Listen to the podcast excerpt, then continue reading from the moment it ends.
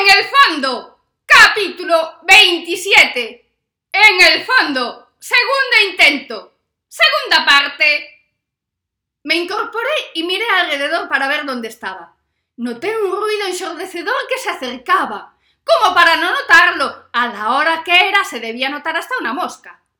Admito que incluso me llegó a asustar. Parecía que venía hacia mí, pero no se veía nada y no entendía por qué. Las estrellas me daban visibilidad suficiente como para verlo si estuviese allí. Y no lo veía, no veía nada, solo ese ruido. Cuando ya la cosa no podía ir a más, apareció una luz en el horizonte, una bombilla frente a mí, que en segundos se convirtió en un foco que me miraba fijamente, como interrogándome. Yo estaba asustada. Quería ir hacia atrás, pero como estaba sentada y no era capaz de ponerme de pie y echar a correr, lo único que conseguía era empujarme. Mejor dicho, empotrarme en el respaldo del banco. Tanto que no sé cómo no lo partí por el medio o cómo no quedé allí cuan tapete de ganchillo. Que se iba a abrir una compuerta y se iba a deslizar una pasarela y bajar un cabezón bajito con los dedos largos y mirada morriñenta señalando con el índice iluminado hacia el cielo diciendo ¡Mi casa! El ruido paró.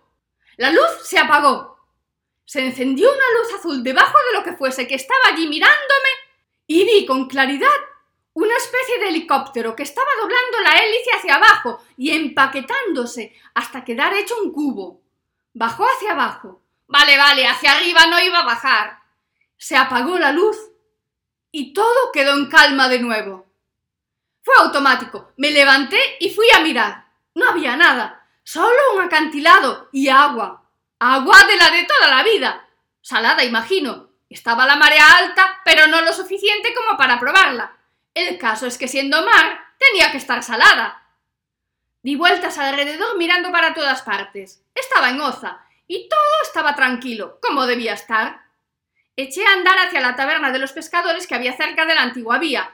Quería tomar algo para despejarme, para centrarme, aunque tenía miedo de contarle semejante cosa a nadie. Mientras caminaba busqué el bolso. Tenía que llamar a Salva para que viniese y me ayudase a bajar para ver lo que había allí. Revolví y revolví, pero no tenía el bolso. Me debía haber caído en el banco. Estaba echada cuando desperté. Seguramente lo había usado de almohada. Di vuelta hacia el banco. Todo seguía en silencio. Seguía todo oscuro, salvo por las estrellas. En el banco no había nada y me senté desesperada. No solo tenía una laguna de sabe cuántas horas, sino que había perdido el móvil. No tenía dinero ni memoria suficiente como para recordar cualquier número de teléfono de la agenda. No adelantaba nada yendo a la taberna, así que pensé en ir a casa. Estaba cansada, pero allí ya no hacía nada. Cuando llegué a casa esperaba encontrar a Alicia y a Sandra tiradas en el sofá con la tele puesta en los anuncios y todo lleno de papeles y paquetes de galletitas saladas tirados por el suelo. Pero no. Todo estaba en silencio. Ya comenzaba a pensar que el ruido del supuesto helicóptero, nave espacial, nave extraterrestre me había dejado sorda, porque solo escuchaba silencio. No tenía llave, cosa que recordé cuando estaba delante del portal. Deseé que estuviesen arriba, pero llamé y llamé y nadie me abrió. En ese caso, solo me quedó agarrar una piedra, romper el cristal que tanto me había costado conservar entero y abrir desde dentro. En la puerta del piso fue más complicado. Cogí un alambre y lo metí por la cerradura. Di vueltas y más vueltas como en las películas, pero no se abrió. Bajé al primero para buscar una palanca y desmonté la puerta. Era obvio que no estaban en casa. Dentro había... sí, silencio. Tenía hambre, así que encendí la tele y mientras cenaba algo, en la teletienda había lo de siempre.